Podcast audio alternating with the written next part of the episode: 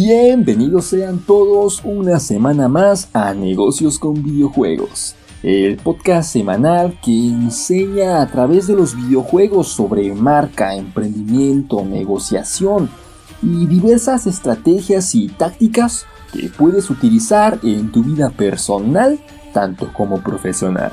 Mi nombre es Israel Reyes y hoy he querido hablar especialmente de un tema de una persona, para ser más exactos, de la famosa frase Fuck the Oscars. En ese momento, un hombre pasó de ser un desarrollador a una imagen reconocida en todo el mundo que tiene que ver con los videojuegos. Pero no todo es locura con Joseph Fares. El hombre es más que tan solo un meme. Y hoy veremos su historia y comprenderemos cómo es que pasó de tener poco, de ser un cineasta, a tener ya premios en los galardones de los BAFTA y actualmente siendo uno de los contendientes principales a llevarse el título de juego del año, con todo y su pequeña empresa de videojuegos independiente. Así que quédate en este episodio de hoy porque vamos a hablar de diversas cosas y esta historia te prometo que va a ser mucho más interesante de lo que podríamos imaginar en un inicio. Antes de entrar con el videojuego ya de lleno, ya por completo y sin preocupaciones, hay que hablar un poco de la persona, Josef Fares nació en 1977 en Suecia y antes de ser reconocido ya dentro de todo el mundo del videojuego, el hombre hizo cine y a buen nivel hay que también recalcar. Entre la década en la que este nuestro protagonista estuvo haciendo cine, se encuentran películas como Haya Haya, Cops, Soso, Leo y también la de Bols. Sí, sé que tampoco estas películas son muy conocidas, pero ganaron sus premios y todas fueron lucrativas y también muy bien recibidas, que son las dos cosas que más se necesitan para poder seguir teniendo otros proyectos con los cuales trabajar.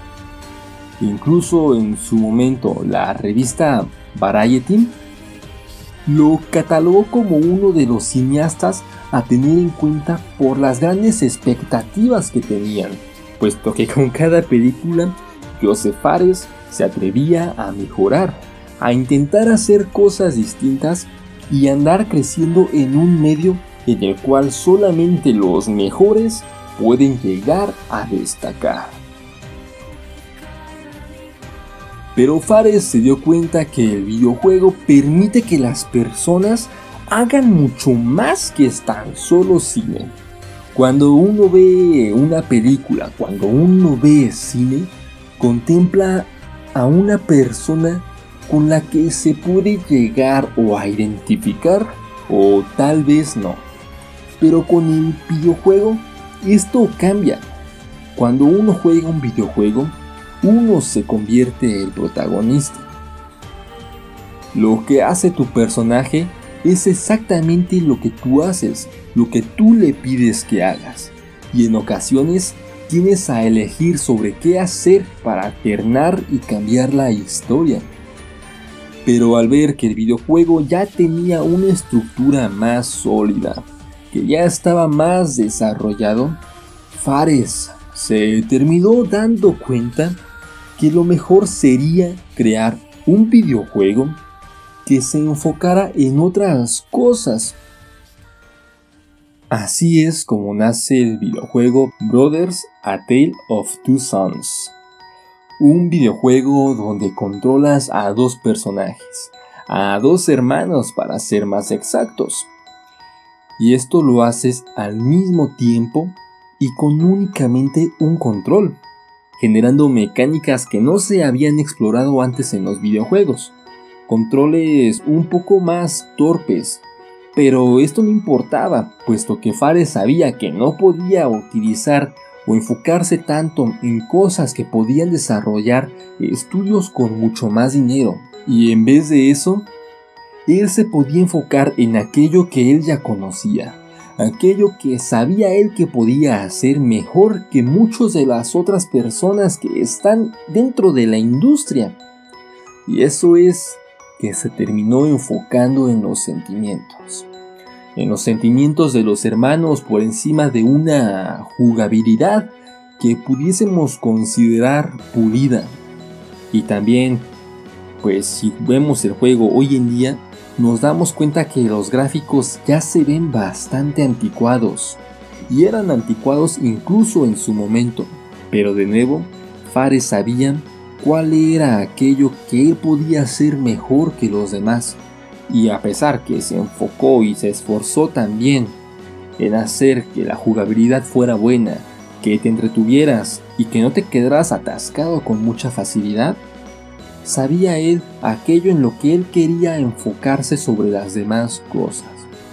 Y eso era aquello en lo que todavía no se había hecho, diseñar un sistema de jugabilidad único, tener una historia que atrapara y unos personajes que fueran entrañables.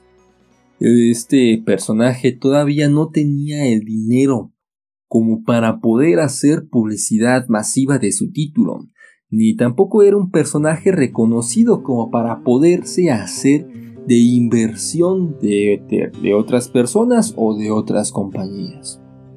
Pero tenía un efecto, el efecto de la novedad. Este videojuego terminó siendo bien recibido. No fue algo excepcional, nada extraordinario, pero le agradó tanto al público como a los publicistas. Y esto es lo que importó. Además que también el juego terminó siendo lucrativo. Por lo que sí, creo que podemos decir con toda confianza que Brothers A Tale of Two Sons fue un juego que cumplió, que cumplió con las cosas que se había planeado. Es aquí, en este momento de la historia, cuando Joseph Fares se da cuenta de que su profesión no era ser cineasta, que hacer cine también lo podía hacer dentro de otro contexto, dentro de los videojuegos. Fares que quería hacer videojuegos, terminó creando su propio estudio, Light Studios. Y al momento de que esta persona ya tiene una empresa y un nombre también, pensó que lo mejor sería en este momento obtener ya el apoyo externo ya hacerse con lo que podemos nosotros definir como una financiación completa, hecha y derecha. Y de esta manera podría crear videojuegos o crear un videojuego en específico, el cual corrigiera los errores de su primer título. Él ya sabía aquello que le había gustado a la gente de su nuevo proyecto, de su nuevo experimento, y con esto poder hacer un videojuego que corrigiera todas aquellas cosas que la gente de alguna u otra manera había considerado que le había hecho falta a este título de Brothers a Tale of Two Sons. Cosas como una historia un poco más completa, una durabilidad que fuera un tanto más grande. Andar hablando de mejores gráficos también algo que ya para la generación anterior, la de la PlayStation 4 y la Xbox One, era algo que muchos de los videojuegos debían de tener. También se le ocurrió crear pequeños minijuegos dentro de su nuevo título.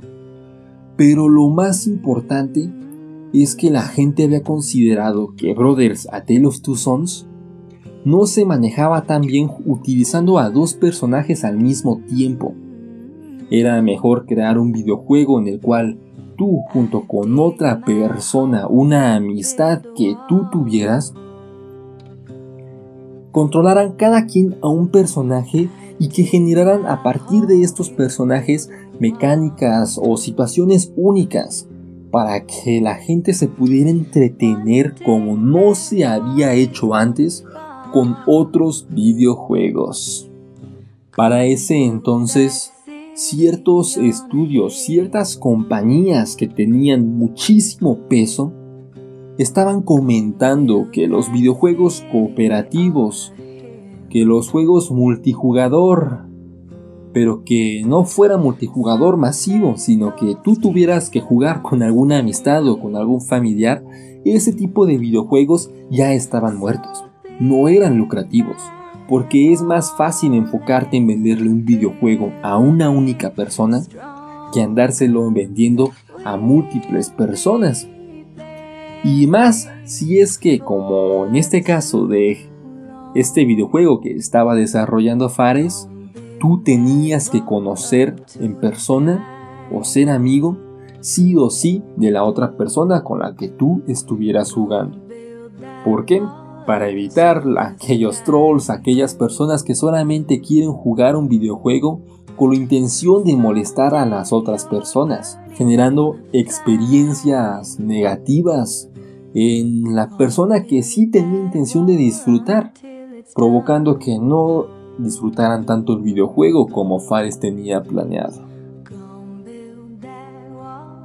Y seamos honestos, si analizamos las estadísticas que salen a partir de los videojuegos que estuvieron saliendo en la generación anterior, los videojuegos cooperativos no generaban tantas ganancias como aquellos en los cuales ya estaban bien conocidos un cooperativo no generaba tanta ganancia como podría ser un shooter. No vendía tanto ni la gente lo disfrutaba con tanta facilidad. Además que el tener que hacer este tipo de experiencias multijugador que fueran cooperativas necesitan de mayor ingenio para poder hacer que ambas partes se complementen y el desarrollo también es algo más complejo en muchas ocasiones. Es aquí y es por esto que Fares vio la oportunidad. Si nadie quiere hacer videojuegos cooperativos y darle al público lo que estaban pidiendo, entonces él lo haría.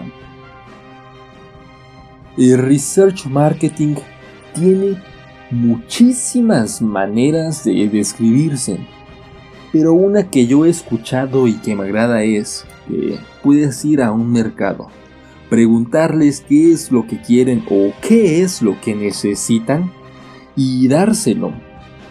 Ya después estudia los comentarios del público y puedes también pulir aquello en lo que tú sabes que puedes mejorar, aquello con lo que tú ves que puedes llegar a crecer.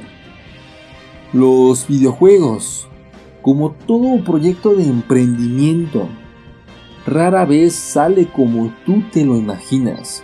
Debes hacer un lanzamiento, probar lo que opina el público, analizar aquello en lo que puedes mejorar y corregir. Siempre tienes que estar corrigiendo.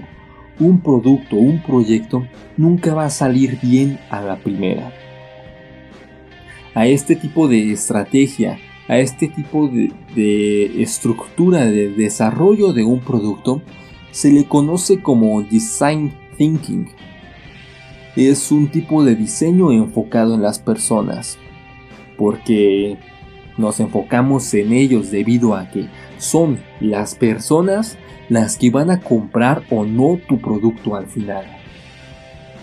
Y muchas veces nosotros tenemos una idea sesgada. Tenemos una visión de cuello de botella sobre lo que el público necesita o lo que el público quiere. Y muy pocas veces es esto lo que en realidad el público necesita o desea. Podemos estar encaminados, pero siempre tienen que haber detalles que se tienen que corregir. Fares estudió muy bien esta parte, esta parte de enfocarse en su mercado, y una vez tuvo la financiación que necesitaba por Electronic Arts, es que en 2018 sale su siguiente título llamado A Way Out. Esta será la historia de dos prisioneros que desean escaparse de prisión, cada uno por sus propios motivos. Lo más interesante de este videojuego es que podías jugarlo de modo online con algún amigo tuyo, pero no era necesario que los dos compraran el videojuego.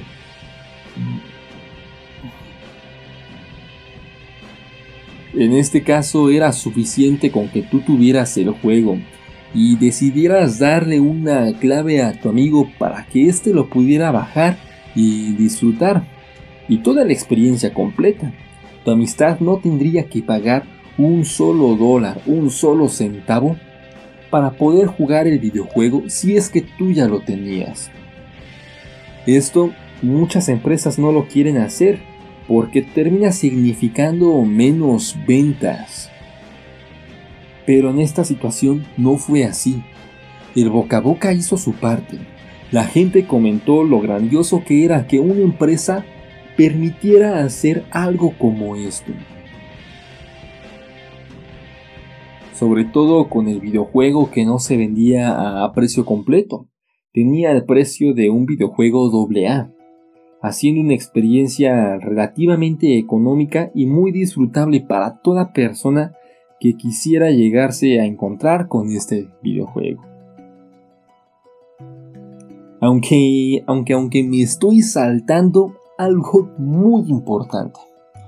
Algo importante que hizo que el rostro de Fares fuese ya reconocido en todos los lados. Resulta que en los Game Awards del año en el que se presentó a Way Out, mientras Jeff Kickley entrevistaba a Joseph Fares una vez había hecho enseña de su tráiler a Fares se le ocurrió gritar con todo el ánimo posible la ahora frase inmortal de Fuck the Oscars. Lo hacía con todo el ánimo y hasta habían personas que consideraban que Fares estaba drogado o por lo menos en un increíble ánimo. También hay que recordar que Fares inició en la industria del cine y al momento que está diciendo que los Game Awards son mejores que los Oscars, esto fue un gran empuje para toda persona que disfrutaba de los videojuegos. Probablemente este momento, este Fogerty Oscars, fue aquello que se convirtió en el momento de esta ceremonia. Y a este videojuego entonces, ¿cómo le fue? Ya retomando el tema del mismo pues se llevó el premio a mejor videojuego multijugador en 2019, en los galardones de los BAFTA. Joseph Fares había hecho que su estudio ya se convirtiera en el mejor estudio en el nicho de los videojuegos cooperativos. Los videojuegos multijugador ya eran una experiencia para cierto público, pero él todavía se decidió enfocar más en los cooperativos todavía enfocándose, si lo queremos llamar, como un micronicho.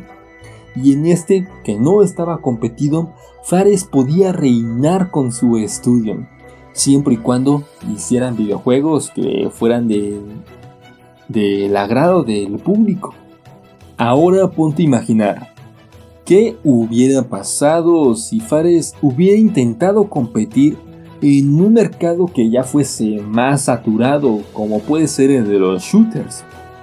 Existe la posibilidad de que su primer lanzamiento hubiese fracasado, no porque fuera malo, sino porque no tenía ni los recursos ni la experiencia suficiente como para competir con otros grandes videojuegos que estaban en su momento. Un Call of Duty, un Overwatch, videojuegos que ya tenían al mercado en sus manos. Y por consiguiente, es probable que nunca se hubiese fundado Light Studios. Este hombre, Fares, logró hacerse un nombre al pensar distinto. No importaba que no tuviera el dinero suficiente como para desarrollar un videojuego AAA ni la experiencia. Lo importante fue comenzar y empezar a mejorar a partir de lo que él sabía que podía hacer, a partir de todo este design thinking. Pero esto no fue suficiente para Haze Light Studios. Siempre puedes mejorar, siempre puedes hacer algo distinto. Y hace unas cuantas semanas acaba de salir el nuevo lanzamiento de Haze Light Studios, el videojuego de It Takes Two. Un videojuego que explora las relaciones en parejas de dos personajes que se vuelven diminutas mientras intentan regresar a sus cuerpos y perdonarse o encontrar alguna manera de poder llevar esta situación. Todavía falta mucho, en realidad muchísimo, como para saber qué tan bien le irá a It Takes Two. Pero ya hoy en día diversos portales, diversas personas ya lo están colocando como un serio contendiente a llevarse el GOTY en este 2021. Para este título, Fares decidió enfocarse en un videojuego que crearan mecánicas que incentivaran a la cooperación, que esta vez tuviera sí o sí que andar jugando con otras personas y que dependieras de tu par para poder superar los obstáculos. Pero que estas mecánicas no estuvieran durando toda la partida que sirvieran solamente durante 20 minutos, puesto que Fares se dio cuenta de que más o menos este es el tiempo que tarda una persona en familiarizarse ya con una mecánica y por lo tanto que ya la considere algo natural, ya no algo innovador, por lo que esas mecánicas las tendría que estar desechando constantemente para andar ofreciendo otras que generaran otra vez este efecto novedoso. De esta manera, los jugadores estarían siempre explorando nuevas mecánicas, y así la gente no se aburriría. Esto parecía ser todo un acierto, pues los poderes de los personajes que estamos tratando en este videojuego son algo que la gente ha estado aclamando más al momento de jugar este nuevo título. Por último, según Fares, los videojuegos cooperativos muchas veces son de competir contra la otra persona con la que estés jugando. ¿Por qué? Porque es lo más fácil de hacer. Y aquello que también termina inspirando más a las personas. Pero también se pueden hacer cosas que sean retadoras y que sean cooperativas. Entonces, no solo estás en un mercado poco competitivo, sino que también está buscando definirse eh, más él como persona, haciendo juegos que sean de auténtica cooperación. Sin lugar a dudas, este señor ha logrado analizar las cosas de otra manera, ha logrado pensar como otras personas no se atrevían y ha innovado en esta industria Actualmente todos podemos decir que Haze Studios y Joseph Fares ya tienen su lugar bien reconocido dentro de la industria del videojuego y esperemos que sigan así durante mucho tiempo.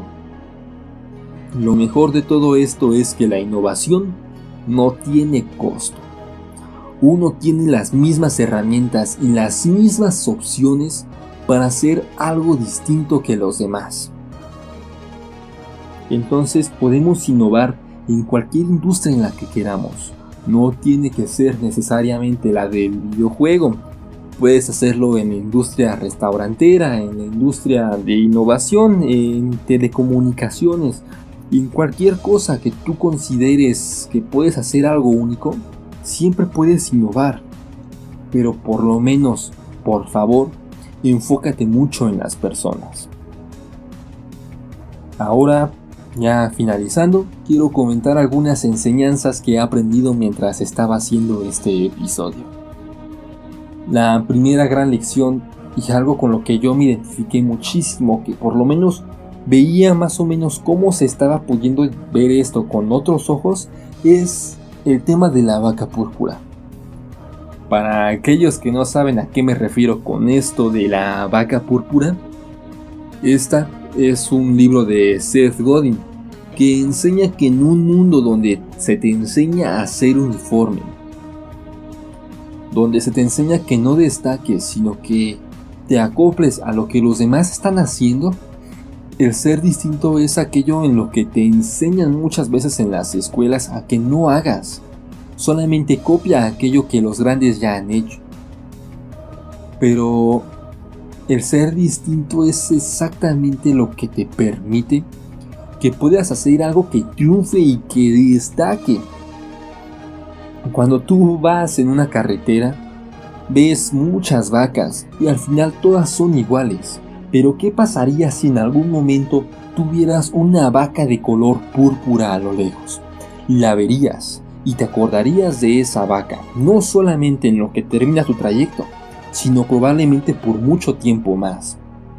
Esto es la vaca púrpura y en este caso es aquello que Fares ha logrado hacer. Ha logrado innovar en un mercado donde podía destacar haciendo cosas que la gente, que los estudios grandes no se atrevían a hacer. Esto le ha dado éxito en su emprendimiento y también dentro de su estudio.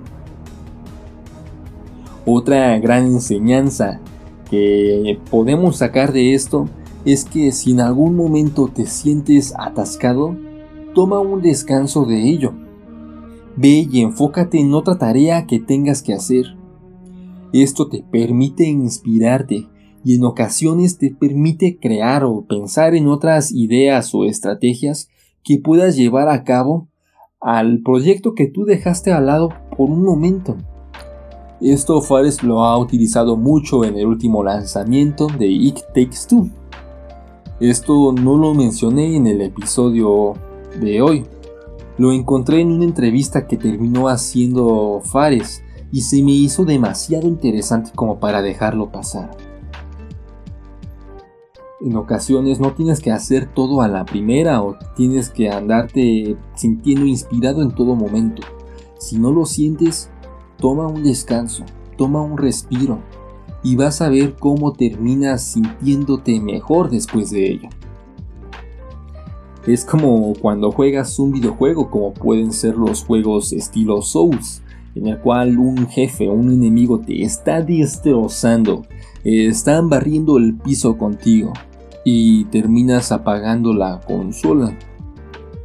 Pero una vez te relajas, te tomas un baño, descansas o, dejas que pase un día, Regresas, prendes la consola y resulta que puedes vencer a este enemigo casi a la primera, porque ya descansaste, ya pensaste en otras maneras de hacer las cosas y funciona esto de maravilla. Y como último aprendizaje quiero dejar este. Vive y apasionate por tus proyectos. Se ve una auténtica alegría cuando puedes ver a Fares hablar en una de sus entrevistas, en alguna entrevista sobre el desarrollo de uno de sus videojuegos. En realidad recomiendo muchísimo que busques a Joseph Fares en YouTube y veas cómo él está apasionado y cómo esa pasión la termina contagiando a la persona que lo está entrevistando. Incluso llega un momento en el cual Fares termina controlando la entrevista y eres el que termina dirigiéndose hacia los puntos que él quiere llevar, hablar de las cosas que él quiere. Y la otra persona no se siente enojada por eso, porque está aprendiendo muchísimo y Fares le está dando una cantidad de información y cosas que puedes ver cómo se están complementando incluso. Fares tiene un gran respeto por la industria, eso se ve tiene un gran respeto por los consumidores, eso ya lo ha enseñado. Y todo también lo expresa cuando habla. Esta pasión hace que tú quieras llegar a saber más de él. Cuando ves a Joseph Fares, te das cuenta de que hace sus títulos por la diversión de hacer un videojuego, un videojuego que sea entretenido, y no lo hace con intención de sacar lo más posible del dinero de las carteras de sus consumidores.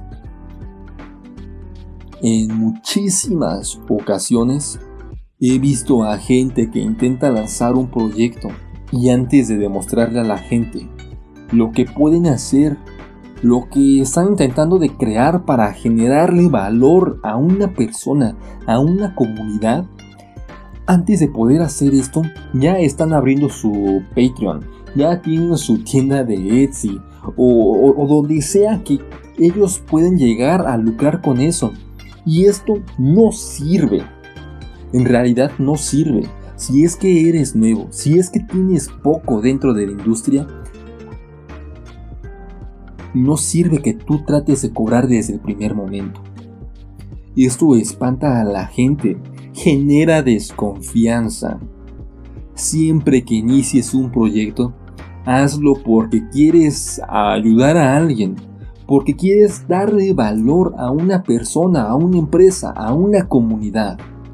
Y una vez ya tengas ese respeto, ya siéntete con la total libertad de cobrar, pero no antes. Es lo que en ocasiones se le refiere como el jab, jab, jab, hook. Cada jab es darle algo de valor, algo que sea gratuito, para tener una comunidad que te apoye. Y una vez ya la tengas, suelta el gancho, suelta aquel producto que tú quieres que la gente consuma que sea tuyo. Esta es la mejor manera de iniciar un proyecto. Porque si decides hacer lo contrario, abrir todo y cobrar desde el primer momento, esto a la larga te va a perjudicar más de lo que te va a ayudar. Y pues bueno, esto fue todo por el episodio de hoy. Quiero pedir una disculpa porque he estado ausente durante las últimas dos semanas. La primera fue porque consideré que era lo mejor debido a temas de vacaciones. Y la segunda fue porque mi perrita se enfermó bastante durante la última semana de marzo, por lo que he tenido que estarla cuidando y andarle echando un ojo en todo momento. Entonces, pues una disculpa, espero poder andar eh, trayendo más videos, más audios de manera constante. Y pues bueno, te recuerdo que puedes seguir a negocios con videojuegos en todas las plataformas de podcasting, en tu favorita, ya sea Apple Podcasts, Google Podcasts, Spotify, iBox, Breaker. Este podcast ya se encuentra en todas. Y en Apple Podcasts, si puedes apoyarme dejando un comentario, tu mano arriba, para saber que este programa te ha gustado me vas a, me vas a apoyar muchísimo con eso. También si tienes algún comentario o algún tema que quisieras que hablemos en un episodio nuevo, no dudes en dejarlo en la caja de comentarios o si tu plataforma no te lo permite, lo puedes hacer mandando tu mensaje o también un audio si así lo prefieres a negociosconvideojuegos.gmail.com Repito, negocios con videojuegos gmail.com. Yo personalmente estaré revisando todas las cosas que estén comentando. Y por último, ¿qué cosa crees que haya sido el aprendizaje que más te haya gustado de este tema? ¿Ya jugaste It Takes Two? Y si es así, ¿qué opinas de este videojuego? Déjalo en la caja de comentarios. ¿sí? Así que muchísimas gracias y nos veremos en otra ocasión en negocios con videojuegos. Te mando mis mejores vibras hasta donde sea que te encuentres. Hasta luego.